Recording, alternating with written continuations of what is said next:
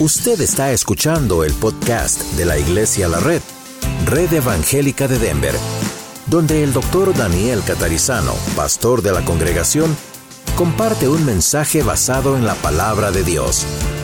Ahora abra su corazón y permita que en los próximos minutos el Señor le hable y le bendiga. Padre, gracias te damos en este día por estar otra vez en tu casa y pedimos en el nombre de Jesús tú bendigas esta lección, tanto para nosotros como para aquellos que están escuchando en Radio La Red o en los podcasts. Gracias por esta serie bastante extensa y más que vencedores y gracias por el tema de hoy.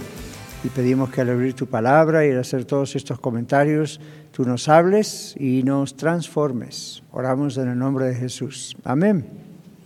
Bueno, hoy en esta versión De la serie Más que Vencedores, vamos a estar hablando acerca de vituperar, venciendo el pecado de vituperar. Es una palabra que hemos visto en la Biblia muchas veces y no siempre se sabe exactamente lo que significa.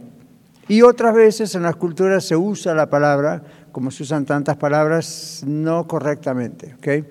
Entonces, ¿qué significa vituperar? Dice aquí que significa criticar y esta es un conjunto de varias definiciones de varios diccionarios. Criticar duramente significa condenar, significa hablar mal de alguien. Un vituperio es un insulto, es una injuria o una infamia que se pronuncia contra una persona. Modernamente le decimos es bullying, es difamación, es burla. Los vituperios son una expresión de rechazo o de crítica y también pueden ser debido a los celos. El vituperio es muy similar al oprobio, otra palabra que también aparece en la Biblia. Oprobio significa deshonrar, ¿sí? Se refiere a un insulto o deshonra hacia una persona, hacia su forma de actuar, hacia sus costumbres o sus decisiones. Bastante claro, ¿verdad? ¿Alguna pregunta? Bastante claro hasta ahí. Le digo, es, un conjunto de definiciones de varios diccionarios, de varias cosas, todas juntas hacen entonces una definición más completa. Entonces todos sabemos ahora lo que es vituperar. Cuando aparece en la Biblia, dice no vituperar la palabra, no vituperar al Señor, no vituperarnos a nosotros, esa es la idea, no insultar, no hablar mal, no.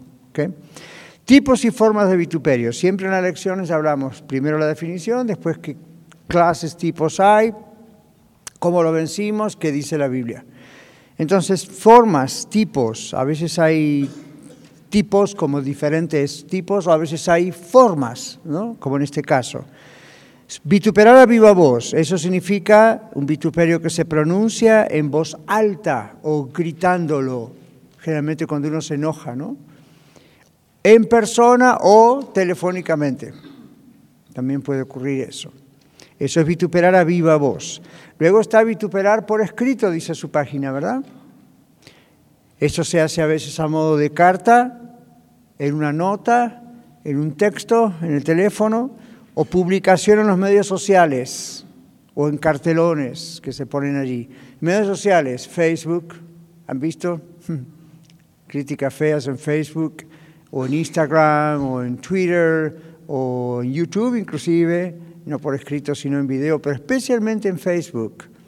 Se acostumbra mucho, lamentablemente, o en textos, vituperar. Ahora ya sabemos lo que es vituperar y sabemos que puede ocurrir por escrito entonces, ¿no?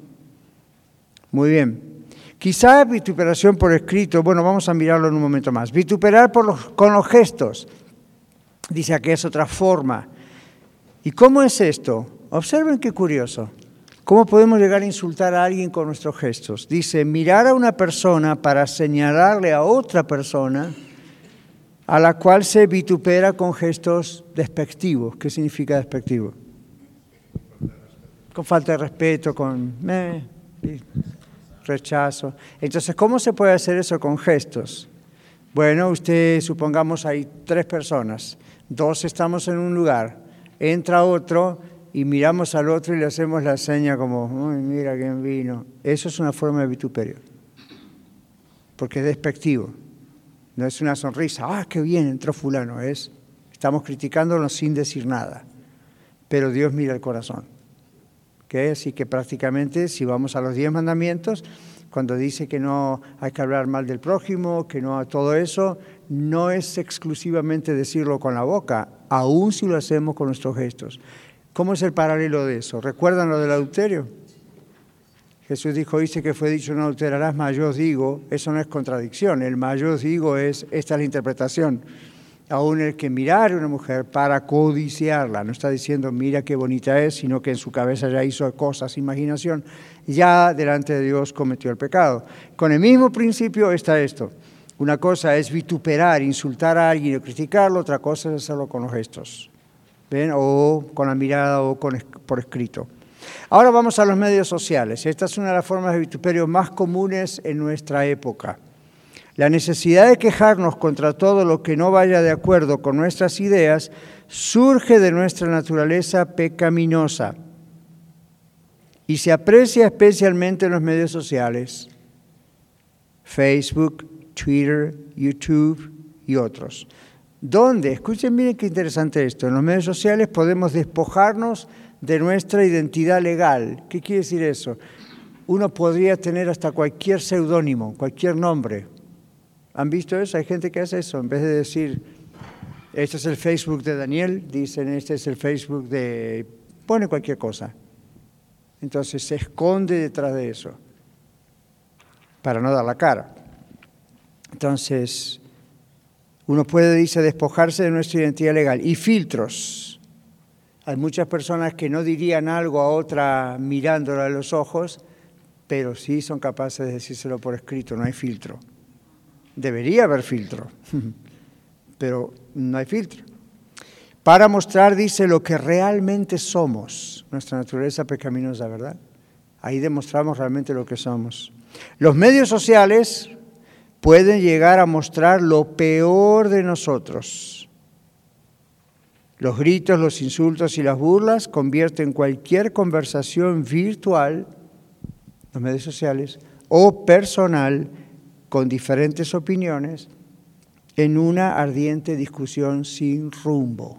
Así que paremos un poco ahí. ¿Está mal si tenemos diferencias de opiniones?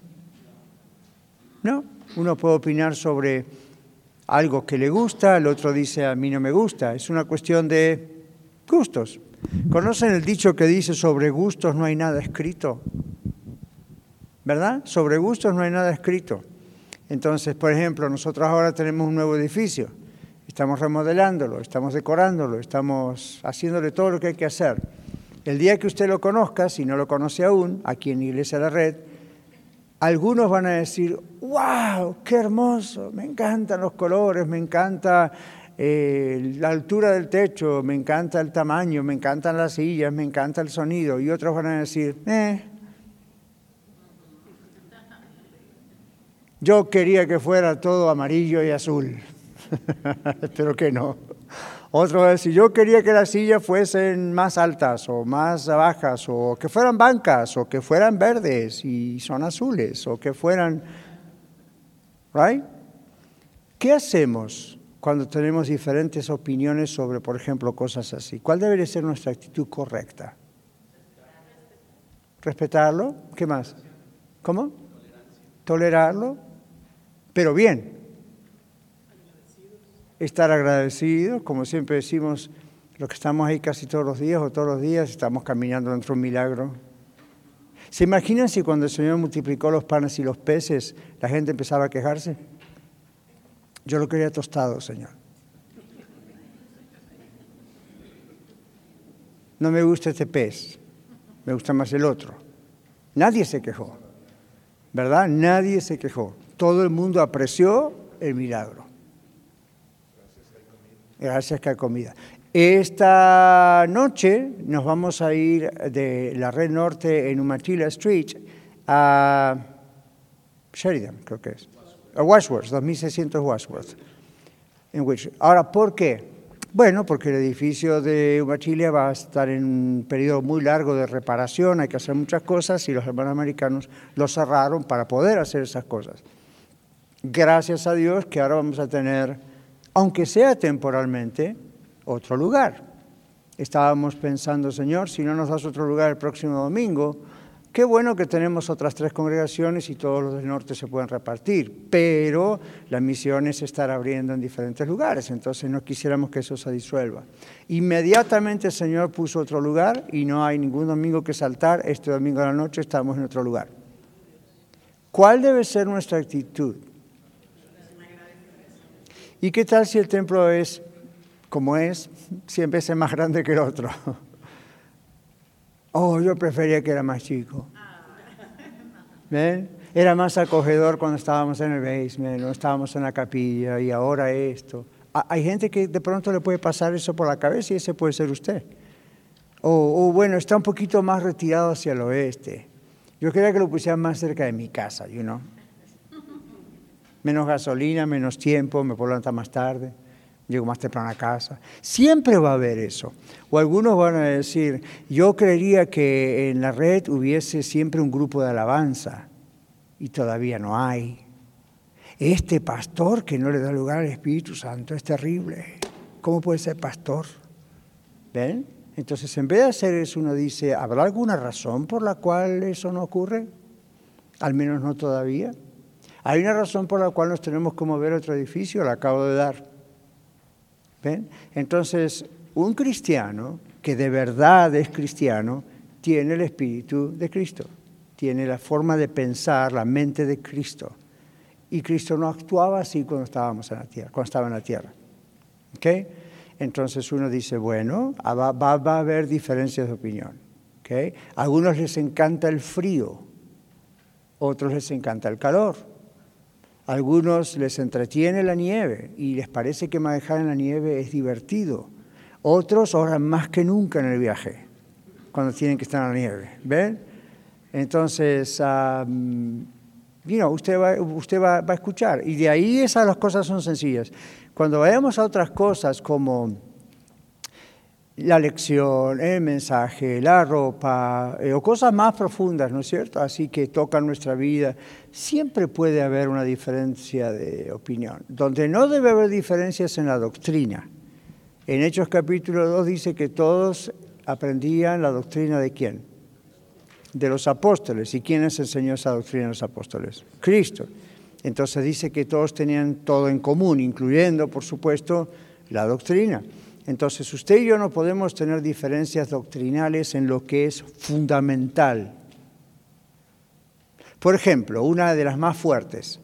La Biblia dice que Jesucristo es Dios y lo dice en muchos versículos de muchas maneras. El hecho de que Jesús mismo no haya dicho, hey, yo soy Dios, no significa que no lo es porque lo dijo de muchísimas maneras. Cuando él dijo, yo soy el Hijo del Hombre, si usted va al profeta Daniel, que es el que usa ese título, está hablando de Dios, el Hijo, ¿ve? Y está hablando de quién es Él, etc. En la carta de Tito dice nuestro Dios y Señor Jesucristo. Ahora, si usted dice, bueno, yo soy cristiano o cristiana, pero yo no importa si yo creo que Jesús es Dios o no. La Biblia dice que si usted no cree que Jesús es Dios, usted se asocia con el anticristo. Las cartas de Juan dice que el espíritu del anticristo, no solamente el personaje que se va a llamar el anticristo, que va a existir, sino el, espíritu del anticristo, la enseñanza, ya está desde hace dos mil años. ¿Y cómo está? En esas iglesias o denominaciones que dicen, no, Jesucristo no era todo Dios y todo hombre, era simplemente un gran hombre. Ajá, ese es el espíritu del anticristo. Y sin embargo cantan nuestros himnos. Y sin embargo leen nuestras Biblias. Y sin embargo se parecen muchísimo la Biblia dice, si una persona dice que Jesucristo no ha venido en carne, Dios no ha venido en carne, no es de Dios. No importa si se bautizó, si toma la cena, si predica, si va a una iglesia así. No, esa persona no. Entonces, no podemos tener diferencias en eso. O creemos lo que la Biblia dice acerca de Jesús o sencillamente no lo creemos. Creemos otra idea falsa. Ahora, ¿en qué cosas podríamos tener diferencias de opinión que no son estrictamente doctrinales, fundamentales? No tienen que ver con la salvación. ¿Qué hablaba yo del sermón pasado? Claro, el sermón pasado estábamos hablando acerca del milenio, la tribulación, la segunda venida. Todos estamos de acuerdo, no es que coincidimos, estamos de acuerdo en que Jesucristo va a venir, va a ser visible, todo ojo le verá, ah, va a haber una tribulación, va a haber un arrebatamiento de la iglesia. Verdaderos cristianos bíblicos, nadie discute eso. La diferencia hay en, por ejemplo, decíamos el domingo pasado, algunos piensan primero está la tribulación, luego viene el rapto, luego viene Cristo. Otros dicen no, primero viene Cristo, luego los tres años y medio pasa pen. Pero no hay mayor problema con eso. Eso no es una doctrina. Lo, fundamental está ahí. Todos creemos en la segunda venida visible de Cristo, ¿ven? Entonces todos podemos sacar la Biblia, mirar y de acuerdo a una examinación muy profunda de las escrituras, uno podría determinar, ok, parece que es por este lado más que por este lado. ¿Ven? Pero no estamos negando el hecho fundamental, ¿ven? El hecho de lo que va a ocurrir. Hoy vamos a hablar del juicio final en el sermón. Espero que vayan. Entonces, no hay discusión sobre que va a haber un juicio final. No, no hay discusión, está muy claro en la Biblia, Jesús mismo lo, lo puso muy claramente. Pero, de pronto, algunos dicen, bueno, tal vez esto ocurra primero y esto después, dentro de lo que es el juicio, esto, pero lo que es realmente no se discute. Entonces ven como cristianos, bíblicamente, no podemos discutir ese tipo de cosas en el sentido de hay una diferencia, no, no hay juicio final, sí hay juicio final. Ya ahí ya estamos hablando de dos grupos, dos religiones diferentes. Pero podemos tener, ahora, vamos a suponer rápidamente esto. ¿Qué tal si usted dice, ya usando el ejemplo de Mario, qué tal si usted dice, yo creo que Jesús va a venir primero, la iglesia no va a pasar por la tribulación y Jesús nos va a llevar a todos y después va a venir el juicio? Y usted tiene al lado un hermano que dice, bueno, está bien, pero también yo en la Biblia veo otros textos y me parece que lo que la Biblia dice es que sí vamos a pasar por la tribulación si estamos vivos, o la iglesia, que la gente que esté viva, creyente, va a pasar por la tribulación, y todo va a ocurrir solamente en un día, como dicen los amilenialistas. ¿Qué hacemos con eso? respetamos la opinión, porque en realidad puede ser de una manera o de la otra. esas, esas, son esas áreas de la Biblia que algunos dicen son un poquito grises, en el sentido de que no es gris lo definitivo, pero es un poquito gris los sucesos, exactamente cómo van a ocurrir. Entonces, ¿qué tal si, si, si yo digo, yo digo que soy premilenialista y Mario dice que es amilenialista? Entonces, como yo pienso que soy el único que tiene la verdad, voy a ir y le voy a decir a mi esposa, ¿ya viste lo que piensa Mario? Este Mario está pero loco. Este Mario, eso ¿cómo se llama? Vituperio. En vez de respetar a mi hermano. ¿Sí? Mario no contender. ¿okay? Ahora, sí podemos sentarnos y a es una palabra que se usa muy mal en el contexto nuestro, argumentar. Yo he escuchado que muchas veces ustedes y nuestros amigos en radio usan la palabra argumentar como pelear. Estuvimos argumentando mi esposa y yo anoche. Yo le digo, perfecto, me parece muy bien. ¿Cómo? No es pelear, es hablar, es presentar un argumento y entonces saber cómo defender una idea sin pelear. Realmente el que grita es el que no tiene razón. Entonces grita para intimidar y hacer callar al otro. Entonces ve la idea es, muy bien, vamos a presentar un argumento. Los políticos presentan debates, ¿sí? Entonces, ¿qué, supuestamente, ¿qué se espera cuando un periodista le pregunta a un moderador, le dice, ¿usted qué piensa del aborto y usted qué piensa del aborto? Por decir algo. Que cada uno presente sus, ¿qué? argumentos en pro o en contra y tienen que presentar argumentos genuinos. No pueden decir, yo siento que no debería haber aborto. Yo siento, dice el otro, que sí debería haber aborto. Si yo fuera el moderador de ese debate, le diría al pueblo, no le importa lo que usted siente. El pueblo quiere saber por qué usted apoya o por qué usted no apoya. La fe cristiana es una fe histórica y es una fe lógica, basada en las escrituras, no en la visión de uno que andaba por allí y le dio una visión o un sueño. Está basado en efectos eh, escriturales comprobables e históricos. Entonces, la fe, aun cuando uno tiene que creer lo que no puede ver, no quiere decir que eso no sea lógico. ¿Ven?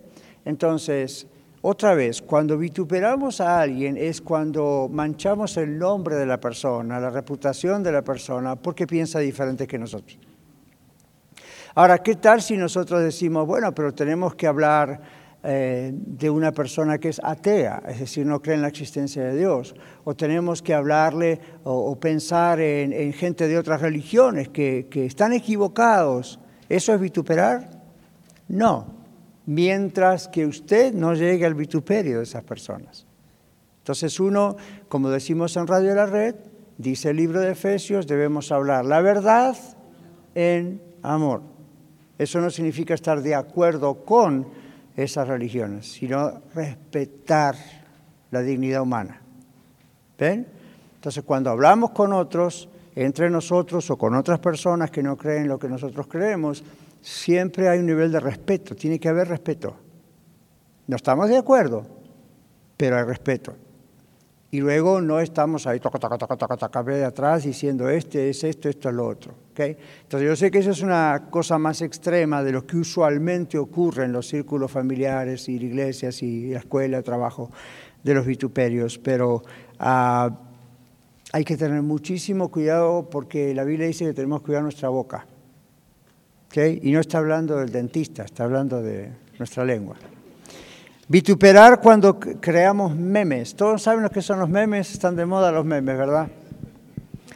Para los que no saben, dicen acá, los memes son composiciones gráficas en las cuales se ponen en ridículo a alguien o se manifiestan ideas negativas contra un producto, una empresa, un político, cualquier persona.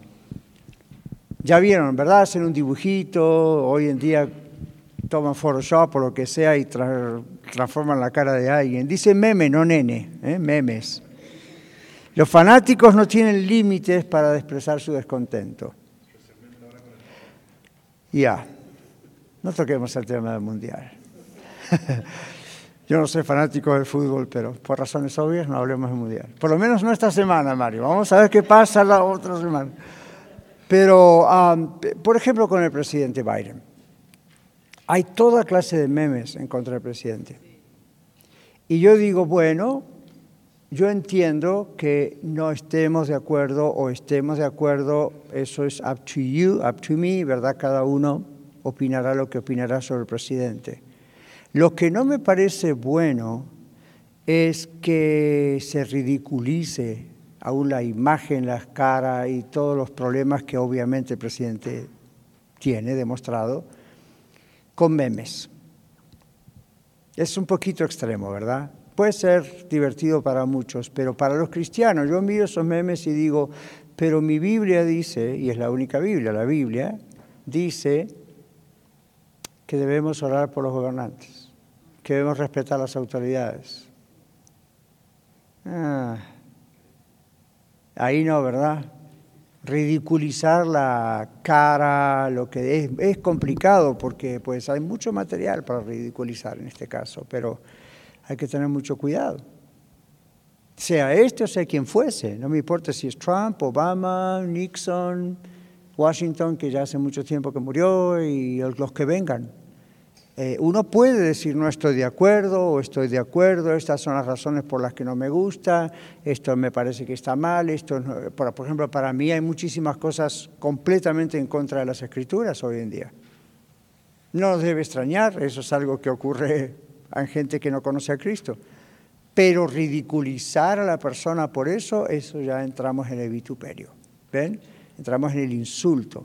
Cuando la Biblia dice que los cristianos, no puedo decir que los que no son cristianos obedezcan esto, porque pues ellos no conocen otra cosa, como cuando nosotros no conocíamos otra cosa, pero los cristianos llegar a esos extremos. ¿Cómo podemos tener en nuestra Biblia en la ordenanza, la orden de orar y someternos al gobierno, no quiere decir servilmente, ¿verdad? Pero obedecer, orar por nuestras autoridades y al mismo tiempo reírnos y participar en el chiste de un meme que está ridiculizando la neutralidad. ¿Cómo lo ven ustedes? No es coherente, ¿verdad? Es incoherente. Entonces uno dice, no, estoy desobedeciendo. No hace falta que usted aún hable mal de una autoridad, aún haciéndolo en un gesto, aún haciéndolo en un dibujo. Para los creyentes estamos desobedeciendo lo que el Señor dice. Ahora, si usted dice, ah, pastor, entonces usted es pro este, es pro Biden, pues yo, yo no dije eso. Lo que estoy diciendo es, la Biblia dice que tenemos que respetar a las autoridades. Las autoridades y el sistema de autoridad está puesto por quién?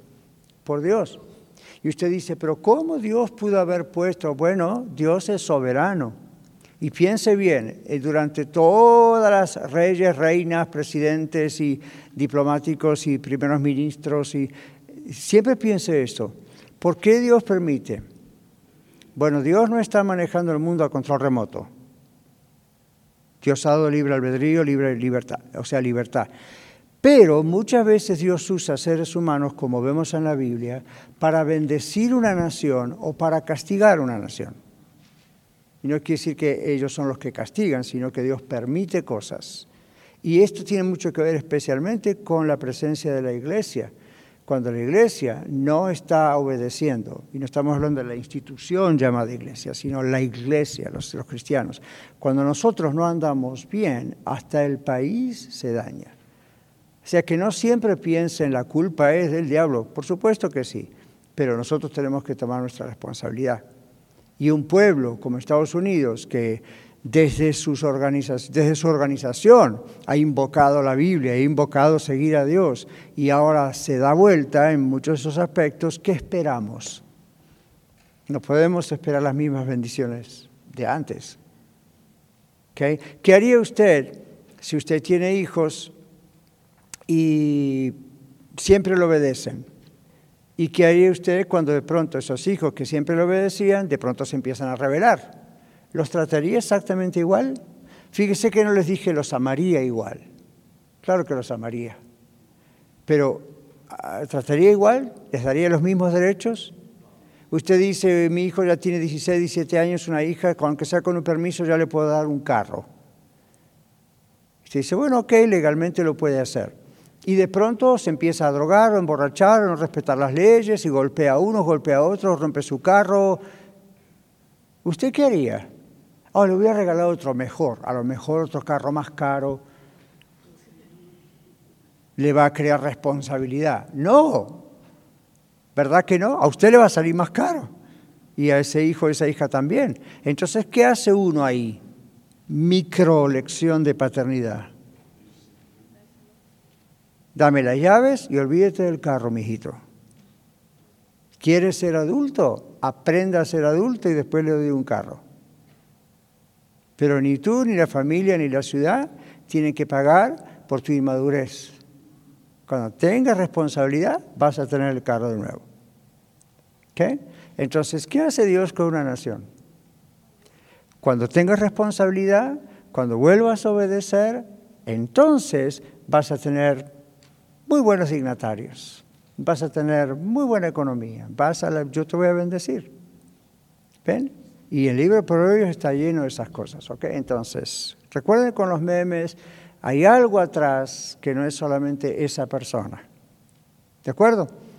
Vituperar creando chismes. Esto sí que es lo más común porque no todo el mundo se va a poner a hacer un meme, ¿verdad? En Photoshop o en lo que sea. El pecado del chisme, ya, ya ahí hay un calificativo. El chisme es un pecado. El pecado del chisme se junta, se pega, se adhiere, dice acá, al pecado de lo que estamos hablando, que se llama vituperar. Pues los chismes siempre tienen como propósito crear o pasar información negativa acerca de otra persona. Y usted dice, pero pastor, si yo hablo bien a Carla aquí, le hablo bien acerca de Amalia, ¿eso es un chisme? No, le estoy hablando bien Le estoy diciendo, qué buena es Amalia, mire lo que hizo Amalia. Pero si yo le digo, ya vio, y empiezo a inventar historias, o que entonces ya es un chisme, no es un halago. Lo opuesto del chisme es un halago. ¿Okay? Entonces aquí ah, chisme es una forma de vituperio. ¿Alguno de ustedes se atrevería a decir ya, yo vencí este asunto, yo era así, yo era de hablar mal de la gente, de algo no me gustaba, tenía diferencia de opinión, religiosa, política, lo que sea, y ya enseguida se me iba la boca y hablaba, pero gracias al Señor lo vencí. ¿Alguno de ustedes pasó eso o todavía estamos todos con el vituperio? Una mano y yo, dos, ya vencimos. No tema decir yo vencí porque ¿qué van a pensar los demás? Aquí es perfecto, ese está vituperando. Cuando usted dice yo he vencido algo, le está dando gloria a Dios, porque Dios es el que le ha hecho vencer algo. Entonces usted no diga, ya no soy mentiroso. ¿Han escuchado eso? Y otro le dice, entonces está mintiendo. No, yo no dije que nunca mentí. Yo dije que ya no soy mentirosa. ¿Cuál es la diferencia? Ya no es mi, aunque bíblicamente mentir una vez me hace mentirosa delante de la ley de Dios, ya no tengo el hábito de mentir, es lo que estoy diciendo, Dios me ayudó. O usted dice, ah, yo nunca robé, eso posiblemente es mentira. Pero si usted dice, yo no robo más, ya no soy un ladrón, ¿eso es mentira? No, si usted ha vencido eso. Entonces, no juega la falsa humildad, no juega el falso cristianito. Si usted realmente, Dios le ha ayudado a vencer, por ejemplo, el chisme, el vituperar lo, lo que sea, la mentira, dele gloria a Dios y diga, gracias al Señor, bendito sea el Señor, porque yo antes era ciego y ahora veo. ¿Se acuerdan? Ese testimonio de la Biblia. Antes era ciego, ahora veo. ¿Se acuerdan? ¿Quién te curó? ¿Quién te sanó los ojos? Yo no sé quién es, pero antes era ciego y yo ahora veo. Y ahora después vio a Cristo, ya sabe quién es, ¿verdad? Entonces, mire si le hubiese dicho, eh, no, yo creo que lo que me está pasando es una ilusión óptica, en realidad no veo. Mentira si está viendo, no le está dando gloria a Dios. ¿Ven la idea? Entonces, si yo le pregunto a usted, ¿usted ha vencido ya el pecado de vituperar con estas formas? Si usted dice, bueno, sí, no, no, nadie, todos somos pecadores, pero yo este problema particular, gracias al Señor, gloria a Él, ya lo vencí. Si usted no dice eso, no le está dando gloria a Dios, que fue el que le ayudó a vencer. ¿Ok? Así que no vamos a jugar a qué van a decir de mí si digo que vencí. ¿Qué van a decir? ¿Van a alabar a Dios? ¿Ven? Muy bien. ¿Cómo vencí entonces el pecado de vituperar? ¿Cómo se puede vencer? Yo les pregunto, si no lo hemos vencido. ¿Cómo se puede vencer este asunto de la lengua, como dice Santiago, que es una llama que enciende un bosque? En la oración, dice Dino muy bien. ¿Y cómo sería la oración, Dino? ¿Qué le diríamos al Señor específicamente? Porque es un pecado específico. Exacto, porque ahí está la raíz. Estaba pensando a ver si iba a decir eso o si iba a decir que cambie nuestra forma de hablar. ¿De dónde viene la forma de hablar? Del pensamiento, del corazón, dice la Biblia.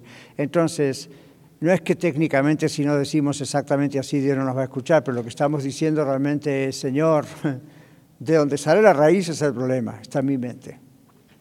Entonces cambia mi manera de pensar acerca de los demás, cambia mi manera de expresar lo que pienso. Ahora, ¿qué voy a expresar? La Biblia dice de la abundancia del corazón, o lo que pensamos, a la boca.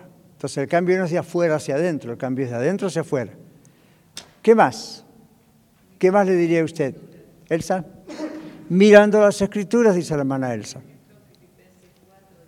Filipenses 4 dice, por lo demás, hermanos, todo lo que es verdadero, Ajá todo lo honesto, todo lo justo, todo lo puro, todo lo amable, todo lo que es de buen nombre, si hay virtud alguna, si algo digno de alabanza, en esto pensad. Muy bien, ahí ponemos nuestra cabeza. ¿Se acuerdan que hace domingos atrás hablamos de ese texto, verdad? Con, las explicaciones de qué significaba cada cosa. Yo les sugiero que guarden siempre esas hojas. No las desechen. Una, porque son caras para la iglesia, para todos nosotros. Y otras, más que nada, para poder repasar de vez en cuando. Miren a ver, oh, pónganlas en un file, tengan la colección. Y si usted se da cuenta, esto le va a ayudar a responder a otras personas cuando le hacen estas preguntas. ¿Okay? Hasta lo puede clasificar, como yo lo tengo ahí en mi computadora, algunos pueden clasificar por temas. Y si, si, alguien, si yo quiero saber qué significa el chisme, o el otro día alguien me preguntó de la, de la depresión. Oh, wait, hay una lección sobre esto. Boom, y ahí lo ubica enseguida. No es un libro sobre la depresión, es una lección. ¿Okay? Como en este caso de vituperar. Así que guárdelos. Ahora, ese día hablamos acerca de ese texto que la hermana les leyó, que significa todo lo bueno, todo lo puro. Todo. En eso nos enfocamos. Ahora, si terminamos la lección o la miramos en casa y decimos, gloria a Dios, qué bonito, y la dejamos ahí, no tiene mucho efecto. ¿Ven? No tiene realmente mucho efecto. Es un poquito como esas cosas que a veces nos enseñaban en la escuela a modo de cultura general y nunca jamás la volvimos a mirar después del examen que dimos. Estudiamos para el examen en la escuela, ¿verdad? Y cuando sacamos el examen no te veo nunca más. Así tipo yo con las matemáticas cuando era jovencito. Ya me sacó las pestañas esta matemática. Ahí está. Ok, pasé el test, ok, bye, por fin, nunca más. Y después uno sale a trabajar y dice, ¿cómo era que se hacía esto? ¿Ven? Entonces uno mm, dice, ¿por qué tiro los libros de la escuela? O por qué los tiré de mi mente. Entonces, con la Biblia es más grande todavía. El Señor dice, si sabéis estas cosas, más bienaventurados seréis si las hicieres, ¿okay? si las hacen, no si las recuerdan, si las hacen. ¿okay? Entonces, estas cosas, como el texto de Filipenses, estas son cosas que uno ora, le pide al Señor que cambie nuestra mente, renueve nuestra mente, como dice Pablo en otro texto, y las pone en práctica. Entonces, ¿qué va a pasar? Dios nos pone a prueba llega el momento de la tentación de injuriar a alguien, de ofender a alguien, con cualquiera de estos métodos que hicimos. Y ese es el momento donde Dios dice, ajá, ajá, ajá, ajá, ajá, recuerda, y uno se frena. ¿Han experimentado eso? Y cuando uno se frena, ¡ay! Casi lo digo, wow, no lo dije, no dije el chisme. Aparte de eso, como si esto fuera poco, diría un vendedor, Cuanto más sometemos nuestros pensamientos, dice 2 Corintios 10, 3 al 5, junto con Filipenses, cuanto más sometemos nuestros pensamientos, cuanto más nos guiamos como Cristo piensa, ¿saben lo que dicen los científicos que pasa en el cerebro? Después de 21 o 30 días se crea el hábito y las neuronas hacen un cambio adentro y se acostumbra uno a no hacer lo que hacía mal. ¿Qué tal? Y ahora usted dice, a ver, no necesitamos la palabra de Dios, necesitamos los científicos. No, porque curiosamente no funciona sin la palabra de Dios. La gente vuelve a su hábito después de un tiempo. Yo lo he visto en mi profesión. Después de un tiempo, vuelven otra vez a aparecer, meses después. Y dicen, yo hice aquello que me enseñaron, esa terapia, y 21 días, 28 días, y, resulta que ya por 3, 4, 6 meses, wow, lo pasé bien, creí que ya lo había vencido y ahora otra vez caí. Porque la Biblia dice que hay que ir a la raíz del asunto. Es como cuando uno poda un árbol, ¿verdad? Si uno lo poda, ¿qué va a pasar la próxima temporada? Y hasta mejor. Esa es la idea de la poda. En cambio, si uno lo arranca de raíz, no va a volver ese ya murió eso. Entonces lo que el Señor quiere es que dice, hagan, haced morir en vosotros, y está la lista. No dice, poden esto, decórenlo, agárrenlo de raíz y sáquenlo. ¿Ven? Eso es lo que la psicología no puede hacer. Eso es lo que la consejería no puede hacer. Entonces, por arriba. Esto es lo que la Biblia dice que sí se puede hacer. Ok, vamos a estos textos bíblicos. Miguel nos va a ayudar con el micrófono. Tenemos Éxodo 20, Segunda Reyes 19, Isaías 37, Job 19 y así. Tenemos varios textos. Vamos con el primero, Éxodo 20, 16, un solo versículo. Éxodo 20, 16, por favor. No hables contra tu prójimo falsos testimonios. Muy bien, eso es el decálogo, son los diez mandamientos. No darás contra tu prójimo falso testimonio. Eso incluye más que simplemente un chisme, vituperar, es realmente decir algo que no es, especialmente como una corte o algo así, pero ahí está incluido. Segunda de Reyes, capítulo 19, versículo 22. Angelita, adelante. ¿A quién has vituperado y blasfemado? ¿Y contra quién has alzado la voz y levantado en alto tus ojos? Contra el Santo de Israel Ok, ven que tiene signo de preguntas, ¿no? Es, como quien diría hoy, ¿con quién te estás metiendo? ¿Con Dios? ¿Cuál va a ser el resultado de eso? Terrible, doom. Entonces ahí aparece vituperar contra Dios. ¡Wow! Nadie puede salvarse vituperando contra Dios. Isaías capítulo 37, versículo 23, Víctor. ¿A quién vituperaste y a quién blasfemaste? ¿Contra quién has alzado tu voz? Y levantado tus ojos en alto contra el Santo de Israel. Ajá. ¿Ven el orgullo, ven la arrogancia de un insignificante ser humano pidiéndole a Dios cuentas? Y usted viene que en la vida moderna pasa eso. ¿Por qué Dios permitió que cual cosa? Eso es vituperar contra Dios. ¿Cómo le va a pedir cuentas a Dios si está hablando mal de Dios? ¿No tiene temor a Dios? ¿No tiene temor de la santidad de Dios? No, hay gente que no. Entonces se atreve a pedirle cuentas a Dios y a hablar mal de Él de esa manera. Job capítulo 19, versículo 3. ¿Quién lo tiene? No veo quién lo tiene. Job capítulo 19, versículo 3. Aquí Blanca Lilia. Dice, ya me habéis vituperado diez veces. ¿No os avergonzáis de injuriarme? ¿Se acuerdan los amigos de Job? Con amigos como ese, ¿quién quiere enemigos? Dice alguno, ¿verdad? Ahora, algunas cosas que ellos dijeron, hmm, había cierta razón en ello. La manera en que lo dijeron, ven, ahí no estaba la verdad en amor. Y Job se queja diez veces.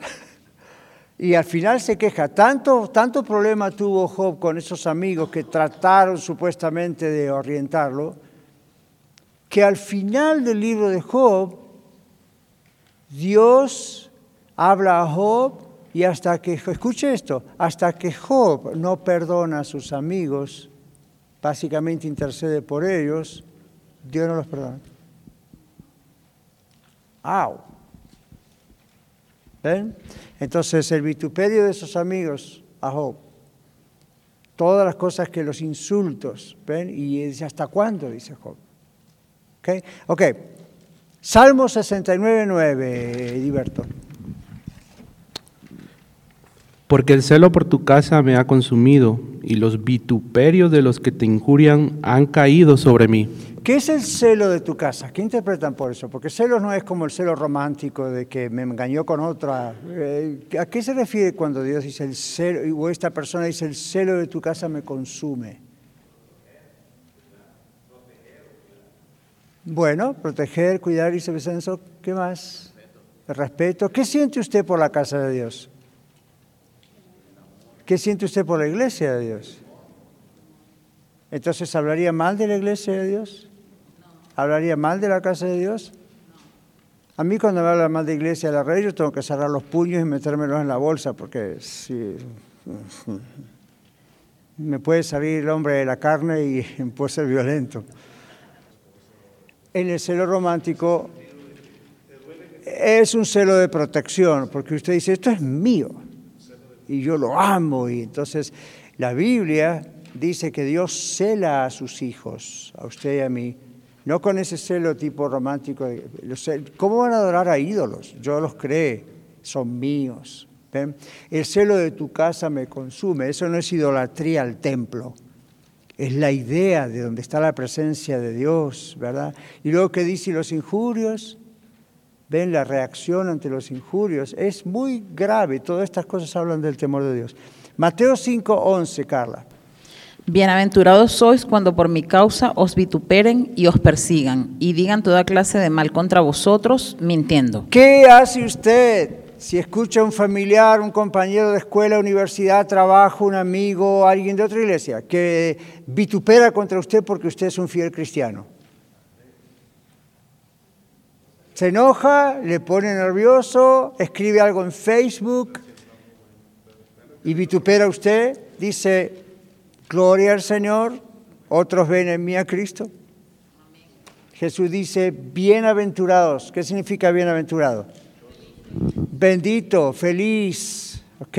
Aquel que sufre burlas. Si usted diga, ah, come on, pastor, ¿qué estaba diciendo el Señor cuando escribió eso? ¿No ve él como yo sufro si mi papá, mi mamá, mis hermanos, mi concuño, mi esposa, mi esposo me insultan porque vengo a la iglesia, porque soy de Cristo? ¿Quién puede ser feliz así? ¿Y quién le dijo a usted que Dios lo llamó a ser feliz? No de la manera que el mundo piensa. El ser cristiano no es cómodo, no es siempre feliz. ¿Ve? Entonces, ah, diga, bueno, bendito sea el Señor, obviamente ven en mí a Cristo. Más bien tendríamos que preocuparnos cuando nadie nos critica. El otro día alguien me hablaba de que hace unos años atrás alguien estaba criticando Iglesia de la Red. Y yo le dije, no nos defienda. No se preocupe por defender a su pastor o defender a su iglesia. Yo como dije recién, por dentro uno, no, no, no. No. ¿Por qué, pastor? Bueno, algo bien estaremos haciendo porque si no, no habría críticas. Si hablásemos igual que todo el mundo, si no enfrentásemos la sana doctrina como debe ser, si no, y no, si la alabanza para nosotros fuese un hermoso entretenimiento, estaríamos bien con todos. ¿Por qué menciono esas cosas? Porque son justamente las cosas donde vienen las críticas, los temas por los cuales... Entonces, no vamos a hacer la arrogancia, o no vamos a ir a la arrogancia de decir, ah, jaja, ahora sí, porque estamos, ya llegamos. Vamos a decir, el Señor nos dijo, bienaventurados sois, cuando por causa de Él, porque somos salvos por Él, porque predicamos a Cristo, nuestra familia, cónyuges, compañeros de trabajo, la calle, los medios, lo que sea, otros, nos vituperan, es decir, hablan mal de nosotros. Pablo decía que se gozaban llevar las marcas de Cristo. Y eso no tiene nada que ver con el estigmata que los católicos dicen y piensan que les salieron heridas o les sale sangre en la frente como a Cristo. Eso es más una burla que otra cosa, lamentablemente. Estamos diciendo, evidentemente, Jesús dijo, si me persiguieron a mí, a vosotros también. Entonces es como que sospechoso cuando usted dice, yo soy de Cristo y estoy comprometido y soy fiel y nunca nadie lo critica. ¿No será porque es anónimo? Es como si usted dice, voy a la escuela. Cuando sus hijos vengan y digan, papá, mamá, en la escuela, en el, kinder hoy en día, miren, o en la universidad, de punta a punta, sí, mis compañeros se burlan de mí o me critican porque yo no soy como ellos o porque yo soy cristiano, felicítelos y dígales, bendito sea el Señor. Y ¿cómo mamá? A mí no me gusta esto. Por supuesto que no. Pero evidentemente no estás negando a Cristo, no estás, no estás ocultándote, esa es la manera de negar a Cristo, para no sentirte mal. Bendito sea el Señor, eso es lo que pasa con los cristianos. Cuando todo está demasiado smooth y muy bien, mm, algo raro, algo raro pasa, ¿verdad? Muy bien. ¿Alguno de ustedes leyó en la literatura de la escuela el famoso Don Quijote de la Mancha? No, parece que no. Pero, algunos dicen, lo leí, pero no me acuerdo. Pero a que se va a acordar cuando diga algo que Sancho Panza le dijo a Don Quijote. Ladran Sancho, señal que cabalgamos. Don Quijote y Sancho Panza. Es una imagen, los españoles que hacen esas cosas. Pero, ¿verdad? Ahí estaba ahí y de pronto estaba Sancho ahí al lado de él, ¿verdad? Y supuestamente Don Quijote eran molinos de viento lo que veía, pero él pensaba que eran gigantes que había que atacar. El que estaba atacado era el Quijote, pero bueno. Entonces estaba, Sancho Panza estaba al lado, ¿verdad? Ahí con su mulita y su burrito. Y los perros ladrando, pues mientras ellos cabalgaban y Sancho preocupado. Entonces Don Quijote dice esa famosa, bueno, el autor, ¿verdad? Don Quijote dice esa famosa línea. Ladran, Sancho, señal que cabalgamos. ¿Cuándo ladran los perros? ¿No ladran los perros cuando uno está cabalgando a caballo? Eh, usualmente ladran. Entonces, ¿qué le quiso decir Quijote a Sancho? Porque estamos avanzando, porque estamos cabalgando, porque no estamos estáticos parados, los perros ladran. Si estuviésemos acá parados, los perros nos mirarían y no harían nada. Entonces, cuando usted está siendo vituperado, criticado, no sea arrogante como el Quijote, porque de eso ahí hay un poco de arrogancia, pero sí decir, ok, esto era de esperar, pero si soy anónimo, hago de cuenta que no soy cristiano para que hablen con los demás, nadie me va a criticar. Y Jesús dice, el que me negare delante de los hombres, yo le negaré delante de mi Padre que está en los cielos. Y el que me confesara delante de los hombres, yo le confesaré delante de mi Padre que está en los cielos. Entonces coja. ¿Qué quiere? ¿El aplauso de los hombres o el aplauso de Dios? Yo prefiero el aplauso de Dios. Y ese es eterno. El de los hombres hoy están, mañana no están, whatever. Ahora, tampoco agarre la otra, ok, porque algunos escuchan una lección, esto no es un mensaje, esto es una lección que tiene un mensaje, pero algunos agarran, agarran la Biblia, se la ponen bajo el brazo y entonces van al restaurante, a la iglesia, a la escuela, a la universidad, al trabajo, van a votar con la Biblia bajo el brazo porque soy cristiano. Ah, mm, hmm. Eso no dice que usted es cristiano, puede ser un gran fanático del cristianismo. Y si es cristiano, no es muy sabio, porque la Biblia habla de hacerlo con sabiduría. El asunto es que va a haber palabras suyas, decisiones suyas, o falta de insultos, o el carácter de Cristo se va a ver en usted, naturalmente se va a notar aunque usted no lleve una Biblia bajo el brazo, ¿verdad? Y la gente en algún momento lo va a notar, en su trabajo, empleados o empleadores, en la escuela, en, todos lados algo va a notar. Y cuando noten que algo está diferente, en vez de ocultarlo, usted va a decir, ya Dios hizo un cambio en mi vida. No tiene que decir ahí cuál es la teología de la Trinidad. Es el momento simplemente de decir, ya, desde que yo conozca Cristo, Él hizo un cambio en mi vida. Y empezar así. ¿Ven? Muy bien. ¿Qué dice el siguiente texto? Lucas 6, 22. Lo tiene Elmer. Dice, bienaventurados seréis cuando los hombres os aborrezcan y cuando os aparten de sí y os vituperen y, y desechen vuestros nombres como malo por causa del Hijo del Hombre. Muy bien, gracias. Ese es el otro texto paralelo a Mateo 5 que leímos antes, Lucas 6. Romanos 14, 16. Mateo, Marcos, Lucas, Juan. Hechos Romanos 14, 16. Romanos 14, 16. Dice, no sea pues vituperado vuestro bien que no se ha insultado vuestro bien. Claro, al leerlo en el contexto entenderíamos mejor, ¿no es cierto?, cómo se debe hacer. Entonces, que otros nos vituperen, eso va a ocurrir, que no se ha vituperado nuestro bien. Segunda Corintios 6, 3.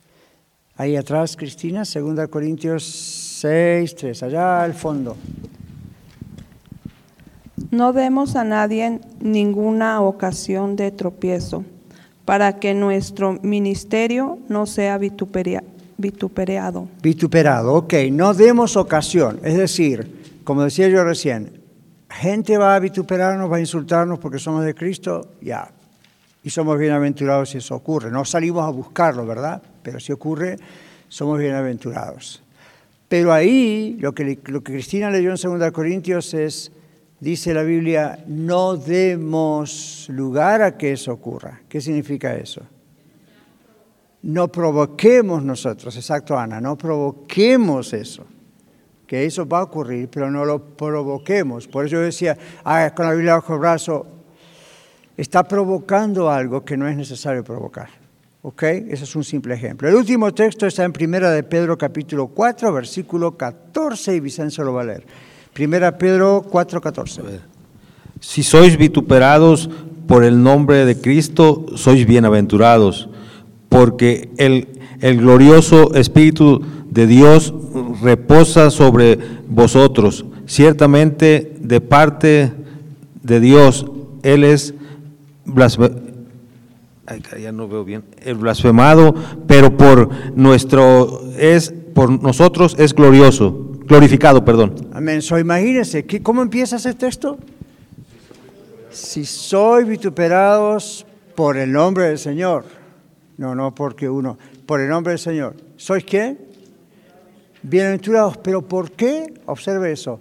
El Espíritu Santo, el Espíritu de Dios, reposa sobre vosotros. ¿Qué está diciendo en otras palabras? Se nota, se siente que el Espíritu Santo está ahí.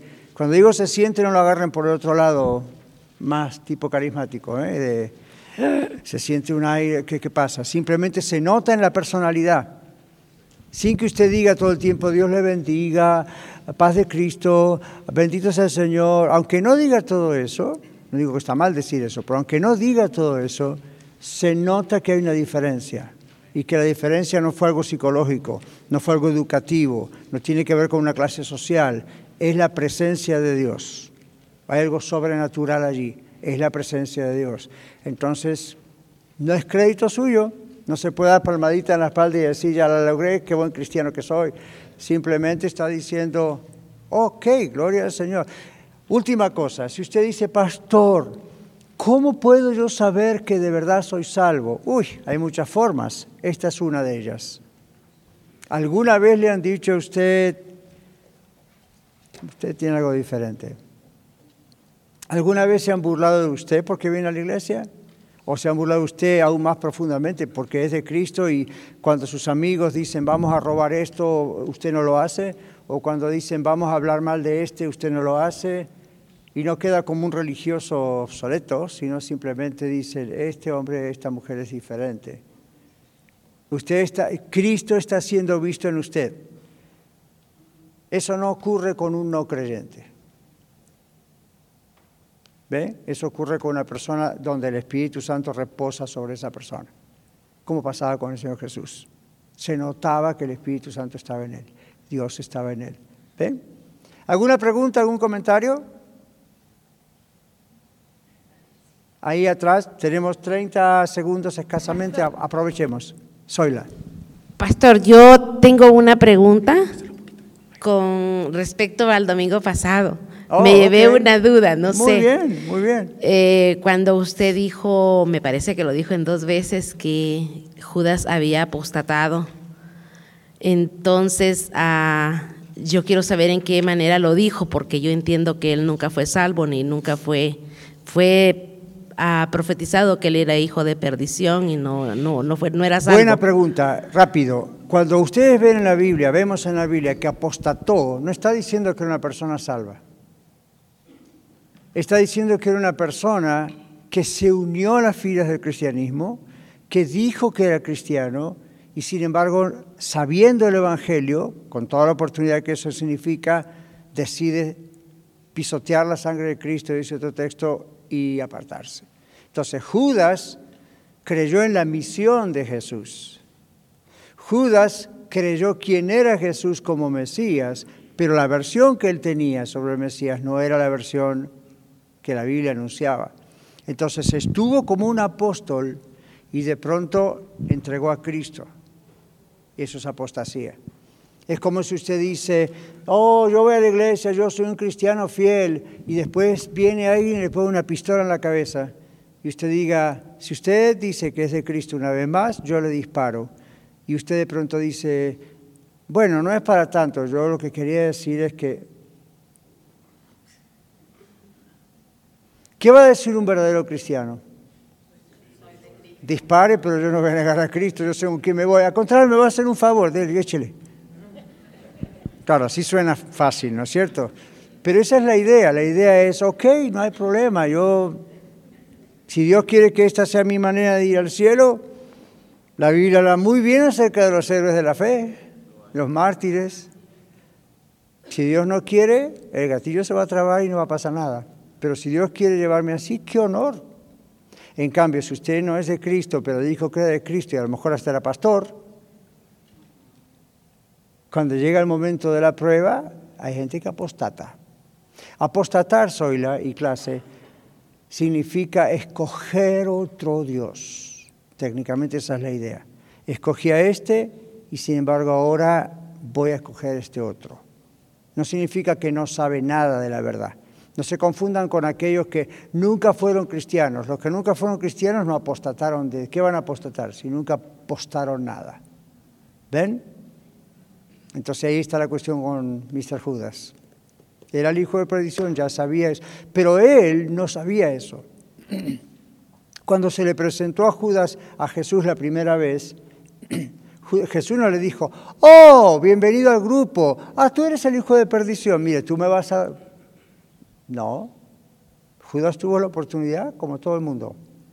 Y usted dice, cuando Dios mandó a los discípulos de dos en dos, y Judas estaría entre ellos, sí, y los discípulos vinieron y le dijeron que sanaron y echaron fuera demonios. ¿Y Judas también? Y sí, ¿por qué creemos que no? Si estaba ahí entre ellos. ¿Y cómo pudo haberlo hecho? Lo hizo en el nombre de Jesús, no en el nombre de él.